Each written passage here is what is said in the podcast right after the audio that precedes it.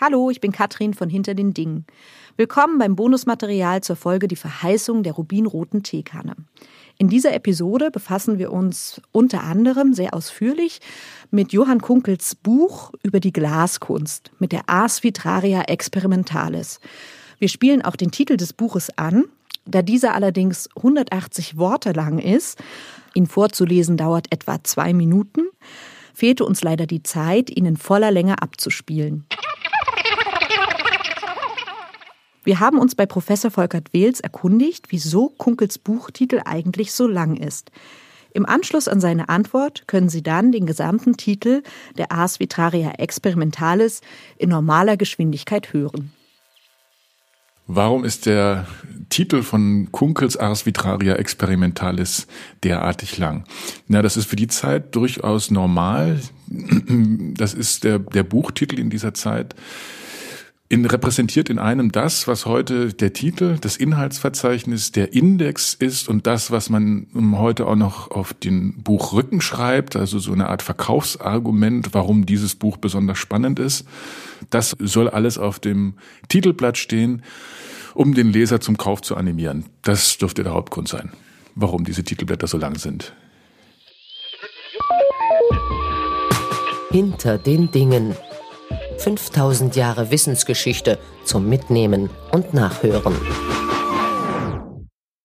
Ars Vitraria Experimentalis oder vollkommene Glasmacherkunst, Lehrende als in einem aus unbetrüglicher Erfahrung herfließendem Kommentario über die von dergleichen Arbeit beschriebenen sieben Bücher Antonii Neri von Florenz die allerkurzbündigsten Manieren, das reineste Kristallglas, alle gefärbte und tingierte Gläser, künstliche Edelstein oder Flüsse, Amausen oder Schmelze, Dubletten, Spiegeln und das Tropfglas, die schönste Ultramarin, Lack und andere nützliche Malerfarben, ingleichen wie die Salze zu den allerreinsten Kristallinen gut, nach der besten Weise an allen Orten Deutschlands mit geringer Müh und Unkosten Kopieus und Kompendieus zu machen, auch wie das Glas zu mehrer Perfektion und Härte zu bringen,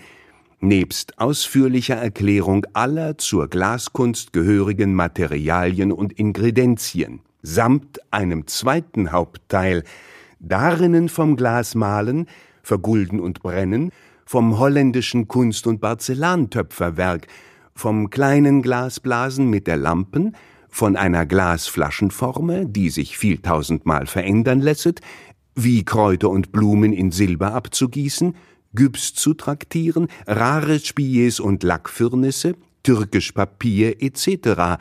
Item der vortreffliche Nürnberger Goldstrauglanz und viel andere ungemeine Sachen zu machen gelehret werden, mit einem Anhange von denen Perlen und fast allen natürlichen Edelsteinen.